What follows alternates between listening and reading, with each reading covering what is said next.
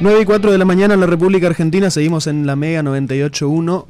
Eh, seguimos nosotros físicamente, porque espiritualmente vamos a estar recorriendo una zona de la ciudad.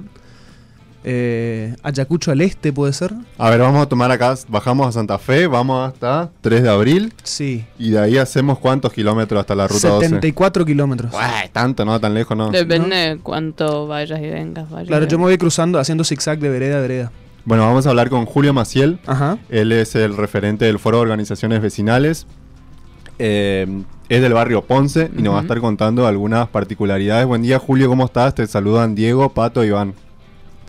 Sí, hola, buen día, buen día para los que están en la mesa y para la audiencia. Contanos primero, Julio, ¿qué es el Foro de Organiza- Organizaciones Vecinales? ¿Cuántos barrios están reunidos ahí? ¿Y cuál es el propósito del foro? Bueno, el Foro de Organizaciones Vecinales justamente nace en el año 2018, una organización que nuclea a, a las distintas comisiones vecinales que eh, de distintos barrios.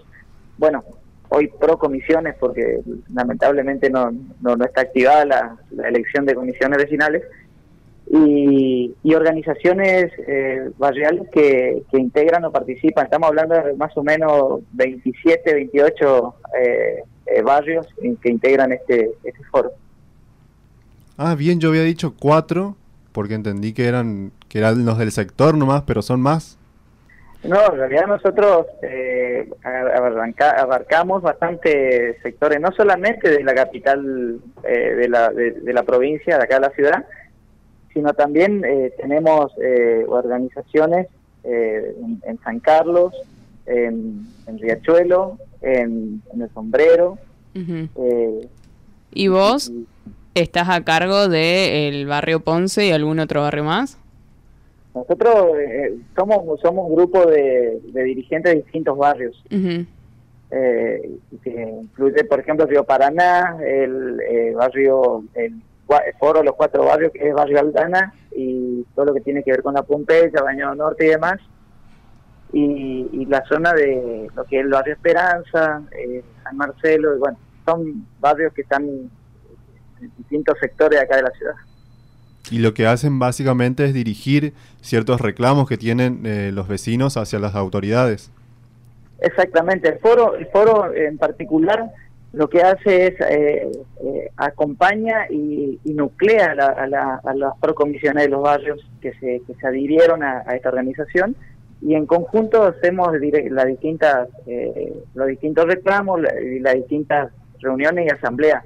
Es también una, una función nuestra eh, lograr organizar a los vecinos en, los barrios donde que aún no están organizados.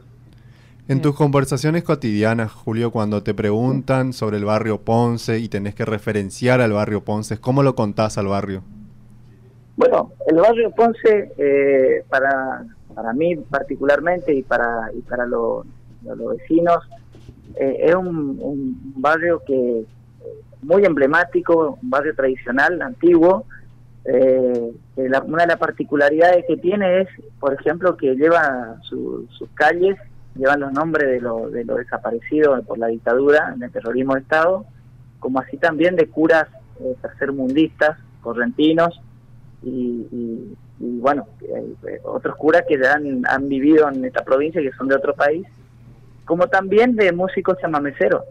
Eh, eh, también lo caracterizamos por, por ser un barrio, eh, no quiero decir la palabra combativo, pero sí que, que siempre están, eh, los vecinos están atentos y, y- y listos para, para reclamar lo que ven que hace falta en el barrio. Y bueno, así hemos logrado muchos objetivos también. Claro. ¿Cuántas personas aproximadamente viven en el barrio?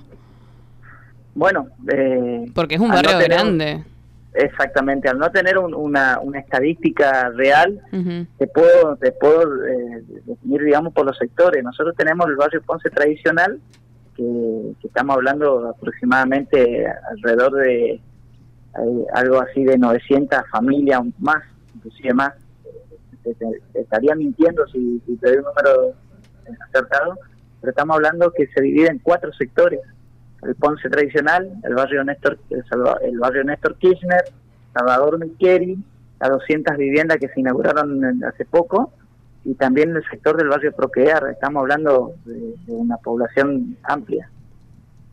El conflicto sobre eh, la cancha de gomas, sobre el uso de la cancha de gomas que sucedió más o menos hace un mes, ¿no? ¿Fue en lo que sería el Ponce tradicional? Efectivamente, sí, así es.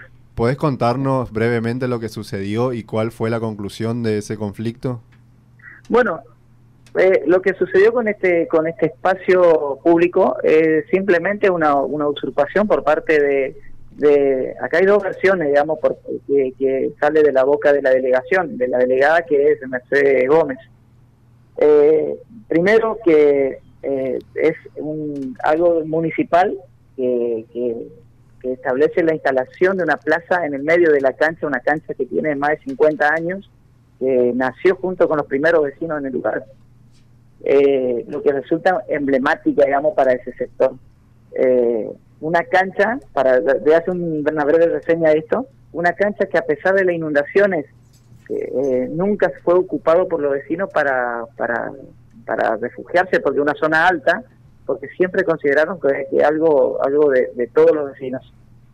Eh, entonces eh, es como que la que hay una asociación civil y, y, un, y, de, y una gestión municipal la que lleva adelante la instalación de esta plaza algo algo que no fue consultado ni con los vecinos, no se convocó a través de una asamblea para definir el uso del, lugar. Y lo peor de todo esto es que no es un, un no es una eh, un espacio eh, público municipal sino es una eh, regularización nominal que logramos nosotros la comisión vecinal junto con el gobierno provincial en, en el año 2017 la, la regularización de todo lo que tiene que ver ese predio eh, para que 220 familias mala cancha pasen a pertenecer, digamos, al Estado provincial, como así también eh, los que habitan esa, eh, esas tierras sean eh, eh, poseedores de la misma. Eh, es una es una atribución que se tomaron sin ninguna norma legal, sin ninguna resolución municipal y totalmente avasallando los derechos de los vecinos que en, obviamente están en desacuerdo de esas plazas que hoy están instaladas. Claro. Julio, le, le, consulto, ¿esto de no haber consultado a los vecinos es algo que sucedió ahora particularmente por este tema o que sucede en varias ocasiones para otros asuntos? ¿Y la asociación que formaron eh, sirve justamente como una, una forma de intermediar entre los vecinos y los gobiernos? Bueno, Lamentablemente, desde que asumió el doctor Tazano eh, y se cambiaron la, los delegados, lamentablemente en este barrio venimos sufriendo, todo, todo el sector del barrio sufre eh, la, la, eh, la, mala gestión por parte de, la delegación. Pero eh, una mala gestión que a lo mejor se podría subsanar teniendo más diálogo, más presencia y mayor gestión cuando los vecinos, eh, en el caso del barrio Salvador Miqueri, eh, reclaman, por ejemplo, la, por la iluminación, teniendo en cuenta que es un barrio que está en el, básicamente ya en el medio de la nada, ya lindando con la ruta 12 al fondo, y que en muchas oportunidades han sucedido arrebatos, eh, entraderas y demás. Uh -huh. eh, como pasa lo mismo con el barrio Ponce tradicional o el barrio Ponce, el barrio Néstor Kirchner, donde que nosotros hemos pedido mejoras para que haya veredas donde no existen y un peligro y, y, la, y, y, la, falta de mantenimiento de calle, de cable de, de, tendido eléctrico, que sabemos que no corresponde al municipio, pero que debería haber una gestión con provincia, municipio. Claro.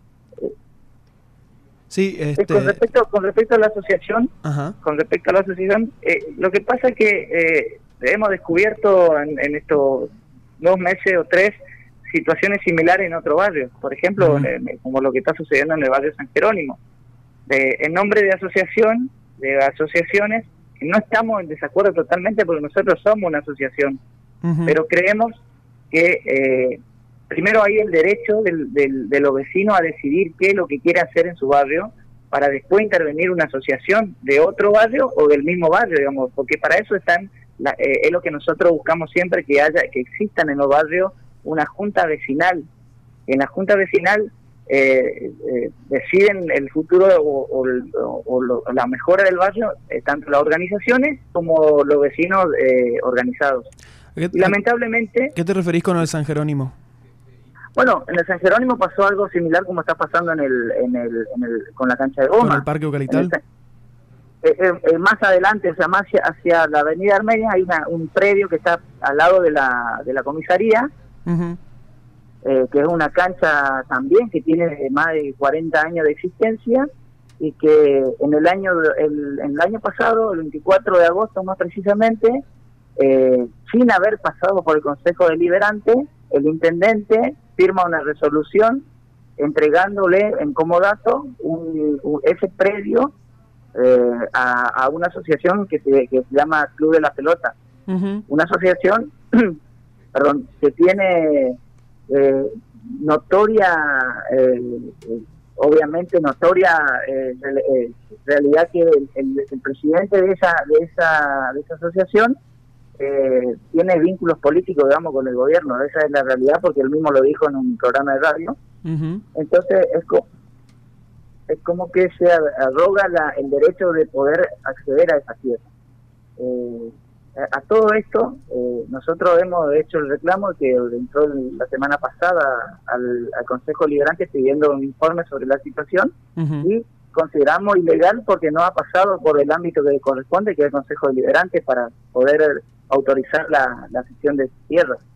Bueno, esto pasa lo mismo en el Ponce y pasa lo mismo en otros barrios. Claro. En su momento el, Consejo Deliberante había implementado esto de sesionar en los barrios, que bueno, lo vendían como una manera de, estar más cerca de los vecinos, ¿no es cierto? No sé si habían llegado a sesionar ahí en el Ponce o en, esa zona de la ciudad, pero ¿cómo siguió después el vínculo con el Consejo? Bueno, se, se, hizo la sesión itinerante en su momento, en el año 2019, se llegó a hacer la sesión itinerante, lo que eh, esa sesión itinerante después se, se apagó no no bueno a lo mejor puede ser por producto de la pandemia pero lamentablemente hay una hay un, eh, no no hay una no hay un acercamiento del consejo deliberante o de los concejales para con los vecinos. Eh, creemos que en esta en estas situaciones es importante tener a los representantes de la legislativo de ahí del, del, o del, del consejo deliberante eh, eh, viendo qué es lo que está pasando con las distintas problemáticas que no son atendidas por el Ejecutivo. Claro. Las, ¿Los pedidos que se habían hecho en esa sesión se cumplieron eh, o hicieron un seguimiento? Nosotros hacemos seguimiento a todos los proyectos y, los proyectos de ordenanza. De hecho, el Foro de Organizaciones Vecinales eh, es uno de, los de, la, de las organizaciones que inclusive ha presentado proyectos eh, socioeconómico muy importante para la ciudad y, con profundo con profunda inclusión social eh, algo que no, no, lo estamos viendo actualmente. Lo que pasa en el Ponce y lo que pasa en otros barrios como Santa Rita que está ahí al lado es que no hay no hay eh, se tratan los temas se tratan los se, aprueban los proyectos de ordenanza pasan los 90 días que debería el, ejecutivo eh, promulgar o reglamentar algunas algunas algunas políticas y lamentablemente quedan dormidos en, un, en el en, ya sea en el mesa de entrada o en el, en el despacho del intendente eh, tres cuatro años y cinco años ahí está el caso de lo que es el banco de tierras Ajá, el banco de tierras que es un, un, espacio para poder eh, eh, otorgar tierras a personas que no tienen acceso a la vivienda, ¿verdad? Efectivamente, es el banco, la, lo que el banco de tierra que se que fue aprobado y fue y fue eh, eh, promulgado eh, el año en el año 2013 servía como para evitar justamente las ocupaciones de tierra que hoy existen por las necesidades que hay en, el, en, la ciudad de parte habitación habitacional y lamentablemente está durmiendo desde, el año 2013 sin querer reglamentar. Y bueno, y ahí nosotros sacamos la conclusión de lo que pasa con los predios. Lamentablemente eh, existen tierras para mejor postor y lamentablemente las tierras que deberían servir para garantizar la mejor condición de vida de vecinos y vecinas, de familias vulnerables, que pueden pagar, digamos, una cuota social, lamentablemente eh, sigue esperando a que haya una una decisión política. Y Julio, ahora con la construcción del, del la travesía urbana de la nueva autovía, por Ruta 12, eh, también la ampliación de la calzada de la Ruta 5 va a estar bueno mejor conectado seguramente el barrio. ¿Esto de qué manera puede llegar a, a impactar en, en, la vida general del barrio y si también va a influir en esto del, del mercado inmobiliario que nos contaba recién? Sí, por supuesto, de hecho ya influye. Mm. Nosotros... Eh, bueno, a, esto también nosotros tenemos un reparo con respecto a la, travesía urbana. En el año 2016, cuando se empezó a, a, visorar estas obras, nosotros ya veníamos reclamando la instalación, por ejemplo, de un semáforo en el, en, el acceso de Lila Soto y Ruta 12. ¿Por qué? Porque nosotros tenemos la única la única dos escuelas primarias que lindan con el barrio es la que está enfrente, que es la 17 de agosto, la Telechea, César Telechea, y del otro lado la 599, la, la Conte. Eh, con la ruta 5 ya tenemos dos chicos accidentados, uno que eh, desgraciadamente quedó eh, postrado en la, en, cama y, un fallecido. Mm. Y por ruta 12, si ustedes pudieran ver todos los días en el horario pico, es justamente una travesía cruzar esa, esa avenida.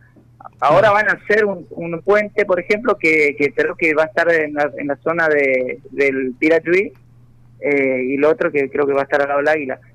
El impacto que va a tener esto, que ya repercute en, en cuanto a los inmobiliarios, sí, por supuesto. Eh, lamentablemente hay tierras que todavía en, el barrio Ponce que deberían ser eh, loteadas y facilitadas a vecinos, inclusive del mismo barrio, eh, hoy son entregadas a, las corporaciones de, las empresas que, tienen eh, mayor cantidad de sucursal acá en la ciudad. Y, todos sabemos lo que está pasando, por ejemplo, con, con las firmas que están eh, al costado de la, de la avenida Maipú, eh, sobre la tierra Santa Catalina. Bien, este, interesante la, también el hecho de que los vecinos, eh, bueno, si bien asociarse es una, por supuesto que, es una ventaja siempre y, este, tener una instancia de, decisión, tengo, me queda la sensación, no sé, corregime, de que las asociaciones en este caso vienen justamente por la falta a veces de, de, llegada, digamos, de los funcionarios que deberían tomar decisiones, en escuchar cuáles son las necesidades de los vecinos. Gracias a las asociaciones, de alguna forma, se puede llegar a canalizar ese tipo de necesidades y la consulta es mucho más, eh, más genuina, más legítima, ya que tiene justamente la voz de los vecinos que están teniendo los inconvenientes y a veces también proponiendo las soluciones, ¿no? Efectivamente, nosotros consideramos que es fundamental, fundamental la, la organización vecinal en los barrios, eh, el, que el vecino tenga la posibilidad de a través de, su organización plantear, eh, debatir y, consensuar los distintos problemas para después trasladarlo al Ejecutivo o, al, o, al, en el ámbito del Consejo Liberante para, para, para crear proyectos de ordenanza para mejorar la calidad de vida de, los vecinos y, del barrio es siempre fundamental y nosotros acompañamos esa, esa, esa actividad porque consideramos que es hoy por hoy eh, para poder resolver los problemas, los conflictos que existen en, la ciudad o en la provincia, es importante no solamente tener una asociación que, que, nuclee eh, eh, gran cantidad de vecinos y vecinas, sino también poder tener la posibilidad de lograr el diálogo con, con el Poder Ejecutivo. Y es algo que nosotros venimos haciendo, pero desgraciadamente no tenemos la, suerte de ser recibidos. Claro. Pero es importante, es importante la organización vecinal para nosotros. Estamos hablando con Julio eh, Maciel. Ah, Maciel, se me colé con el apellido. Con Julio Maciel es el referente del Foro de Organizaciones Vecinales y lo llamamos para que nos cuente un poco cómo funciona eh, el barrio Ponce. ¿Querías hacerle una pregunta, Pato? Sí, Julio, hace poco fue noticia un video de una ciclista a la que le sacaban la mochila, o sea, pasaba una moto y le sacaban la mochila. Contanos qué tal la seguridad en el barrio. Eh, hay recorridas de, de patrulleros? Eh, ¿Cómo se manejan con eso? Bueno, eh, e, e, ese, eso que sucedió fue justamente en el acceso por la calle Verona, Ruta 12 y Verona, que une, por ejemplo, los barrios eh, Néstor Kirchner con El Salvador Miquel y las 200 viviendas nuevas. lamentablemente ese sector eh, sufre mucho esta, estas situaciones por dos, por dos motivos. Primero que es la oscuridad o, la falta de, de, control policial, si se quiere, o mayor frecuencia policial eh, por esa zona. Estamos hablando de, de, un sector que, como ustedes habrán visto, hay montes y hay lugares donde que el, eh, donde que el tránsito no es tan fluido por el hecho de que, que sale de tierra y, que la, que tiene dos salidas que, desvía totalmente cualquier tipo de, control policial. Estamos hablando que entran por ruta 12 cercano a, Cazadores Correntino y salen después para la ruta 12 eh, cerca del puente Piratuí. O sea, es una, un acceso que está liberado, digamos, para, para lamentablemente para esas cuestiones. Y los vecinos son los que lamentablemente padecen eh, los quienes van en bicicleta, los chicos que bajan a, la noche del colectivo y tienen que pasar por esa, por esa calle, por esos callejones. Y es un reclamo que nosotros venimos pidiendo para que se ilumine más la zona, para que las farolas que están abandonadas hace más de cuatro o cinco meses vuelvan a alumbrar y para que la policía en sí, tenemos una comisaría eh, que nos costó cuatro años poder lograr que, se instale en el barrio, tengan que, eh, por lo menos, el horario pico de la noche y la siesta, estar haciendo recorrida por esa zona que es, la verdad, muy peligrosa. Julio, el barrio Ponce tiene calles diagonales, ¿no? Tiene una organización bastante curiosa. Sí, efectivamente, así es. ¿Cómo se llama la, eh, la plaza central? La plaza central es la plaza de los desaparecidos, que curiosamente podemos decir que, estuvimos protegidos con la seguridad el día 24 de marzo, que, no, que nos eh, rodearon de infantería y demás, así que eh, en algunos casos la, la seguridad funciona. ¿Por qué el 24 de marzo hubo infantería? Por el... Nosotros como organización vecinal todos los años eh, hacemos la, lo que es el, eh, en el Monumento de la Memoria, hacemos la, jornada eh, que es de, recordando la y, llevando, recreando la, memoria para los vecinos y para toda la, gente ahí, plantando inclusive un árbol o haciendo una ofrenda en el lugar, haciendo un acto simbólico recordando a los desaparecidos. Y bueno, en esta oportunidad, bueno, fue de muy mal gusto que, han hemos tenido no solamente la, infantería, no solamente la, motorizada, sino eh, estuvimos rodeados de policías por el por el acto que realizamos y por la concurrencia de, vecinos de otro lugar inclusive. O sea, lo, lo, tomaron como una posible este, como que se podría llegar a salir de control. ¿Por qué fue la policía no fue específicamente a participar del acto, me decís?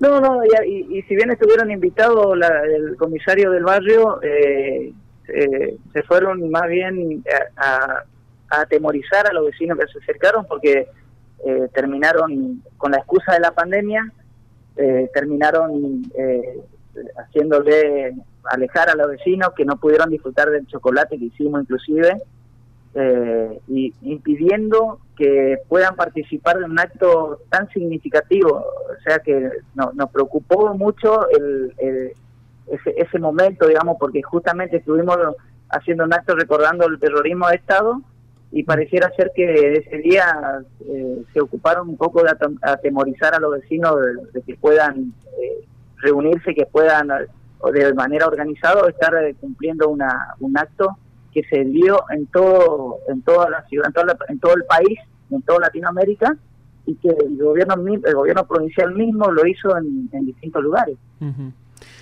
Increíble realmente. Este Julio, nos llega la, media hora. Te agradecemos muchísimo por el contacto. ¿Hay alguna pregunta más? Muchísimas gracias la por. que súper claro todo lo que nos comentó. Eh, y bueno, y esperemos que, se tomen mayores medidas y los proyectos que, se están planteando eh, lleguen a su curso. Bueno, le agradezco mucho a usted por, por el espacio y, bueno, eh, a disposición siempre. La última nada más, ¿a dónde se pueden contactar los vecinos con la asociación, con el foro eh, vecinal? Bueno, nuestra página de Facebook es por organizaciones vecinales. Ahí está también eh, nuestro teléfono eh, en la misma página. eh, o, o, bueno, eh, o si no, le paso mi número, no, no hay inconveniente, pero Perfecto. la página estamos actualizando todo el tiempo. Foro de Organizaciones Vecinales entonces. Así sí. Muchísimas gracias Julio. No, muchas gracias a ustedes. Ahí estaba Julio Maciel, entonces referente del Foro de Organizaciones Vecinales, contándonos un poco sobre el barrio Ponce, esta parte de la ciudad. Eh, decimos de la, de la ciudad porque muchas veces eh, hacen esta, se hace esta distinción incluso en la comunicación oficial de una cosa la, la ciudad y se refieren a los barrios como si fuera una cosa aparte, ¿no? Eh, y Claro, pasa- todos son barrios. Claro, eh, todos somos parte de la misma ciudad de Corrientes. Eh, lo reitero porque digo, es una. A mí me sorprende a veces cuando veo comunicaciones oficiales. ¿Te sigue sorprendiendo, Petru? Y Really? bueno, sí, eh, no quiero perder la capacidad de sorprenderme tampoco. Bueno, Pero sí, la verdad que, este, aparte, un hermoso barrio para ir a conocer. A mí me, sor- sorprendió el dato ese que no sabía Ajá. de la Plaza de los Desaparecidos Mm. y las calles con nombre de personas desaparecidas. Sí, sí, acá, particularidad del barrio. acá estaba viendo justamente eh, Rómulo Artieda, Joaquín Arqueros, César Álvarez, eh, Pedro Moresi, Nela, Nelly Velázquez de Moresi, eh, bueno, Lila, Lila Soto, justamente que hablábamos el 24 de marzo con, con su hijo, que es artista plástico, Belisario Tiscornia, José Niela, también eh, nombres de personalidades de, la ciudad, Vicente Ayala, y de detenidos desaparecidos durante la última dictadura. Un barrio con, con mucha presencia, con mucha identidad y una historia eh, muy arraigada también en la ciudad de Corrientes. Esta entrevista y la que hacemos todos los días las pueden volver a escuchar en Spotify, en, el- en la cuenta de Mega 98.1. Y, eh, por ejemplo, el lunes pasado también hicimos con una vecina del barrio Doctor Montaña. Ah, que ¿sí? Nos contó bastantes detalles del Doctor Montaña. Esa también la pueden volver a escuchar en Spotify. ¿Qué más tenemos en Spotify? El Mendo Exit, El Mendo Exit. me acuerdo porque la, la vecina de montaña dijo que capaz en algún momento se independizaban y justo ese día también hablábamos con Daniela Esparza y Belén Belén Delgado. Delgado eh, de si la provincia de Mendoza se independizaba de Argentina o no. La entrevista con el profesor de educación física, también con. Eduardo Galac, donde hace algunas reflexiones eh, sobre la educación física y cómo, cómo interpretamos a los cuerpos. Ahí está, esto y bueno, todo lo que vayamos hablando acá en Sin Aportes. Fíjate, Sin Aportes te habla de la independencia de Mendoza, de la independencia del Montaña y de la situación en el Ponce. Esto eh, en otra radio te cobran. Quédate con nosotros hasta las 10 de la mañana, enseguida volvemos.